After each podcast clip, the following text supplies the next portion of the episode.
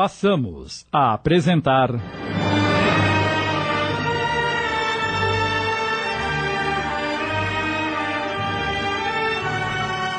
A Jornada, inspirada na obra de Lina de Alexandria, minissérie de Sidney Carbone.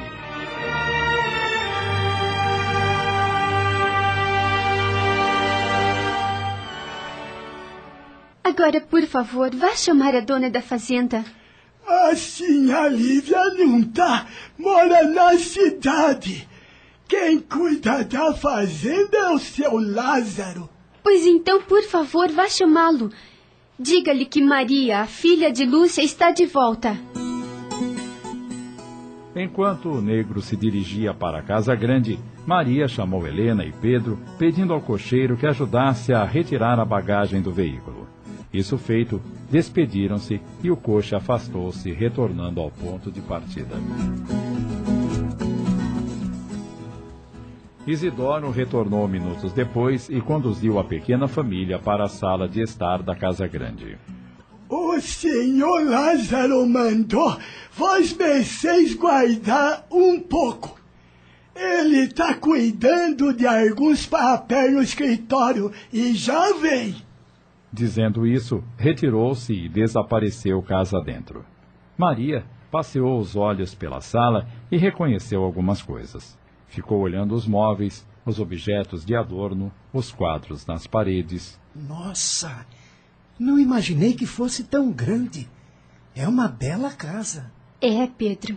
Nosso pai falava que mamãe era uma herdeira muito rica. E agora, você é uma herdeira rica. Quero apenas que possamos viver em paz. Isto é, se nos deixarem ficar. Você tem direito a tudo isto, Maria. É a neta. É, boa tarde. Maria se virou e viu entrando um homem não muito alto, de pele morena, talvez por causa do sol, com cabelos bem negros e olhos também negros. Sentiu um leve tremor no corpo. Logo, não viu mais nada e. caiu ao chão. Lázaro pegou-a no colo e. Acompanhe-me. levou-a para um quarto, acomodando-a na cama. Ela está doente? Todos estamos muito fracos, senhor. Foram cinco longos dias de viagem, comendo mal, dormindo no meio da mata.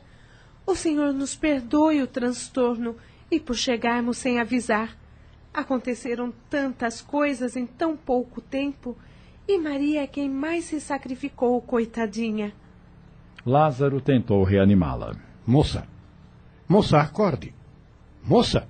Aos poucos, Maria foi se recobrando do desmaio. O que aconteceu? Estou me sentindo mal. Tentou se levantar, mas não conseguiu. A cabeça rodava, então deitou-se novamente. Acho que não vou conseguir me levantar. Então a senhora continue deitada e descanse. Eu vou providenciar para que preparem algo para comer. Depois conversaremos. Eh, Quanto à senhora e o menino, venham comigo. Mas, senhor, eu. Venham comigo, eu disse. Helena e Pedro, temerosos, seguiram Lázaro, que os acomodou num quarto pegado ao que estava Maria. Ficarão aqui. É um quarto amplo e tem duas camas. Daqui a pouco mandarei uma escrava trazer comida. Descansem. É, não fui com a cara dele. Nem eu. Mas o que podemos fazer? Instantes depois, uma escrava entrou no quarto com uma bandeja repleta de comida. Helena e Pedro se fartaram, depois se deitaram e puderam descansar. O mesmo aconteceu com Maria. Após comer avidamente, voltou a dormir só acordando no dia seguinte.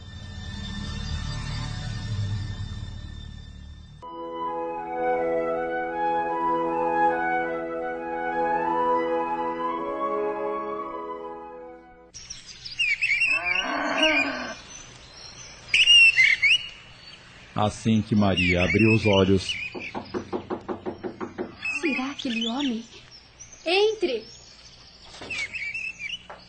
Então, dormiu bem? Muito bem, senhor. Está mais corada, o que significa que está melhor. Suponho. É, sinto-me bem melhor. Obrigada por tudo.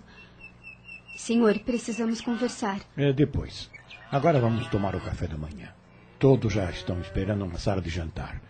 Aguardaremos a senhora, não se demore. Irei logo em seguida. Assim que ele deixou o quarto, ela levantou-se, trocou de roupa e logo estava sentada à mesa fazendo a refeição matinal com os outros. Todos comiam calados, apenas se entreolhavam, esperando que Lázaro tomasse a palavra, o que não aconteceu. Quando terminaram. Senhor, precisa saber as razões que me trouxeram a estas terras. Acredito que aquele escravo, o Isidoro, tenha lhe contado que. O que acham de conhecerem a fazenda agora? Creio que gostariam, não? Sim, mas. E a conversa? Me acompanhe.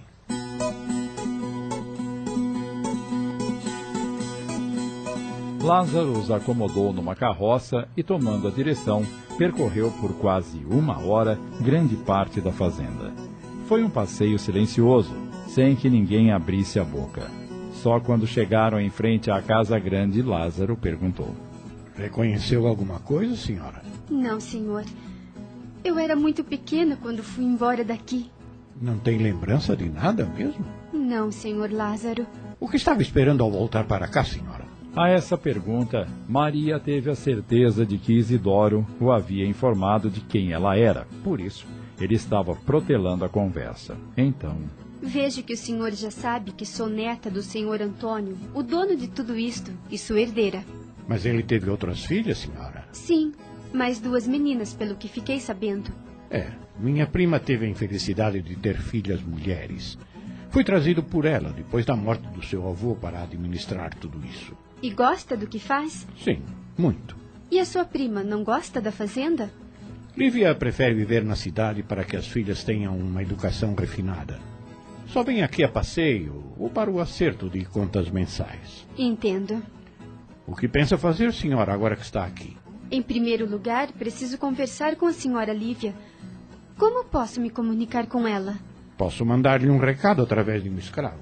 Então, por favor, faça isso, mas que seja o mais breve possível. Está bem.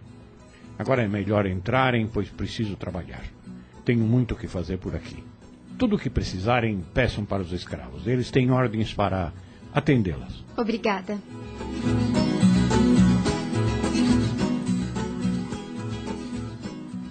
Enquanto Helena e Pedro se dirigiram para o quarto, Maria resolveu fazer uma inspeção na casa grande. Ficara encantada com a extensão das terras e a plantação que ali era cultivada. Mas, ao percorrer os cômodos daquela construção imensa, foi se decepcionando. Tudo ali era triste. Os escravos andavam de cabeça baixa e muitos apresentavam marcas de chicotes. Ela, que tinha passado por momentos tão ruins com Helena e Pedro, agora se deparava com problemas que também desconhecia. Como a senhora Lívia os receberia? Sabia que tinha direito àquelas terras, mas não sabia o que os avós haviam reservado para ela. E pensou: Preciso procurar um advogado para me informar. Se o meu inesquecível Vinícius estivesse vivo, saberia o que fazer. Ele conhecia as leis, mesmo ainda não tendo concluído os estudos. Estamos apresentando. A Jornada. Voltamos a apresentar. A Jornada. Minissérie de Sidney Carbone.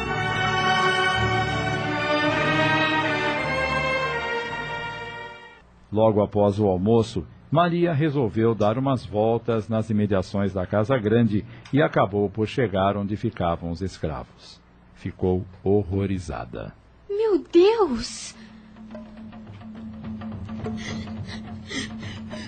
Viu um negro semimorto amarrado a um tronco enquanto uma mulher chorava ao seu lado. Havia moscas e muita sujeira em volta deles. Entrou num galpão imundo, onde velhos se amontoavam e crianças estavam amarradas com grilhões, presas como animais selvagens. Mas o que é isto, meu Deus? Era aterrorizante a imagem que lhe surgiu à frente. Por que essa gente está tão maltratada? O que fizeram para serem castigadas desta maneira? Não, não! Isto é indigno! Tenho que fazer alguma coisa por essa gente!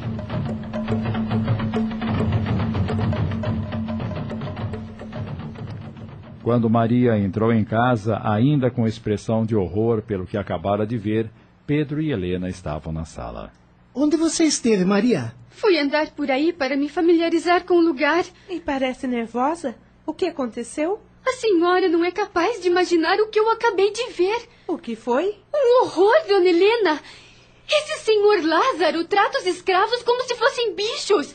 Estão maltratados, subnutridos. Vi velhos e crianças acorrentados mais mortos que vivos. Você está brincando, Maria. E eu brincaria com uma coisa tão séria, Pedro. Isso tem que acabar. Os escravos são seres humanos como nós. E o que você pensa em fazer? É uma mulher e ainda nem sabemos se a tal senhora Lívia vai permitir que fiquemos. Pois ficaremos, dona Helena. Depois do que eu vi, não arredaremos pé desta fazenda, pode estar certa. Vou ter uma conversa muito séria com o senhor Lázaro na hora do jantar. Ele vai ter que me explicar muitas coisas. Maria, cuidado. Não vá se precipitar. Ainda nem conhecemos esse homem direito. Pois bastou ver o que vi para saber que é uma criatura desprezível, de péssimo caráter.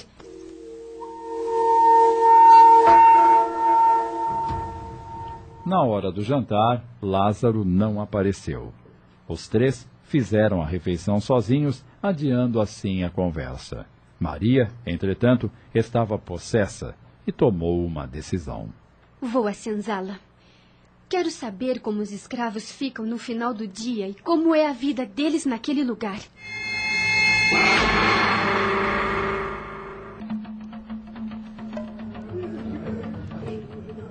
Chegando à senzala, tudo o que Maria imaginava fez-se em imagem em sua frente. Todos estavam estirados no chão batido, cansados, sujos e com grilhões no pescoço. Seu pai sempre lhe falava da fazenda, mas o que ela ouvia com certeza não incluía aquela situação. Por instantes, ela ficou parada observando todos. Notou que uma negra, aparentando setenta anos mais ou menos, não tirava os olhos dela. Então, aproximou-se e perguntou: Por que a senhora me olha tanto? É que parece que conheço a menina. Impossível. Eu cheguei à fazenda ontem. Mas esse zóio grande, essa boca, não me é desconhecido. Como é vosso nome? Eu me chamo Maria. Maria. Ah, Deus seja louvado. Então eu não estou errada. É mesmo quem eu estou pensando. Não estou entendendo. A sinhazinha é a filha da menina Lúcia e do doutorzinho Henrique, não é mesmo? Sim, sou filha deles, mas quem é a senhora? Eu sou a negra Cirila, sinha. Cirila? Cirila? Desculpe-me, mas não estou me lembrando. Não importa. Já faz 20 anos. É muito tempo. Mas me diga, aonde está vosso pai? O menininho Vinícius? Infelizmente, eles morreram na França. Ah, meu Jesus Cristo, que pena. O doutor era um homem tão bom. E o menininho, então, nem se fala. Fui eu quem trouxe a sinhazinha no mundo e ajudei a tomar conta até o dia em que foi-se embora com o vosso pai. Eu quase morri de tanta saudade que sentia vocês. Fico feliz em saber que gostava tanto de mim, Cirila. Embora não me lembre da senhora, porque era muito pequena quando meu pai resolveu partir para a França. E o, o que a sinhazinha veio fazer aqui? Ora, eu sou herdeira do meu avô e quero viver aqui. Este lugar é maldito, sinha. Não fique aqui, não. Vá-se embora. Aqui acontece só coisas ruins, maldade. Não é preciso me dizer. Estou vendo que este lugar é deprimente. Nunca pensei que fosse encontrar tanto horror nas terras que meu pai foi tão feliz ao lado de minha querida mãe. Mas eu vou ficar, Cirila. Para mudar isso, terei que ficar. Então, Assim vai ver com o seu próprio zóio o que nunca viu em lugar nenhum. Engana-se. Já vi coisas que a senhora nem imagina. Todos os lugares em que tenho estado me pareceram um pedaço do inferno. Ah, mas esta fazenda já foi muito boa. Depois da morte da sinhá Lúcia, é que começaram a vir os dias amargos. Prometo que vou fazer o impossível para melhorar tudo isso. Pode acreditar.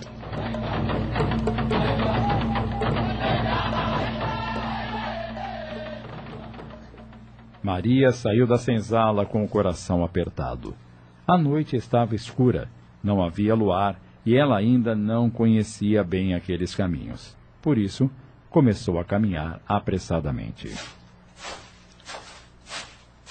Porém, mal deu alguns passos e sentiu uma mão puxar-lhe o braço direito. O que veio fazer por estes lados? Pedro, quase me mata de susto. Você me seguiu? Eu não gosto de ser vigiada. Não estou vigiando-a. Estou protegendo-a. Me protegendo do quê? Daquele homem, o senhor Lázaro. Não gosto dele. Certamente não terá escrúpulos em lhe fazer algum mal. Ora, não seja tolo. Eu sei me cuidar, não preciso da sua proteção. Ah, precisa sim. Me dê a sua mão. Para quê? Para voltarmos para casa. Não precisa pegar na minha mão. E vamos embora logo. Não precisa andar tão depressa. Estou com pressa. Maria, eu estive pensando. Por que não vamos embora daqui? Embora? Mal acabamos de chegar. Não vamos ser felizes aqui. Por que não pegamos o dinheiro que você trouxe e partimos? Compraremos algumas terras e viveremos felizes. Pedro, você não sabe o que está dizendo. Sei sim. Eu pensei bastante e cheguei à conclusão de que nós dois poderemos nos casar e. Casar? Ficou louco, menino? Você é meu irmão. Não sou, e sabe muito bem disso.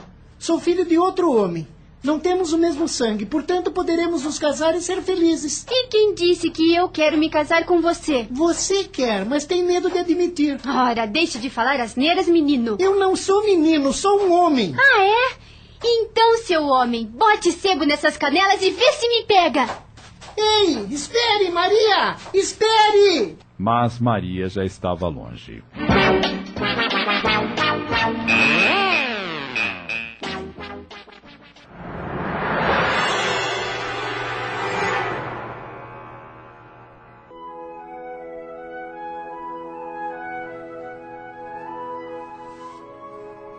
Maria acordou por volta de dez horas naquela manhã. Fora dormir tarde, ficara pensando em como resolveria a situação dos escravos. Do quarto, pôde ouvir vozes ecoando pela casa. Rapidamente levantou-se, fez a higiene pessoal, trocou-se e foi para a sala. Assim que entrou, se deparou com a figura de uma mulher elegantemente vestida que a examinou demoradamente da cabeça aos pés e perguntou em seguida. Então, você é Maria, filha da tal Lúcia e neta do Antônio? Sim, senhora, sou eu mesma. E. E a senhora, quem é? Sou a proprietária desta fazenda. Acabamos de apresentar.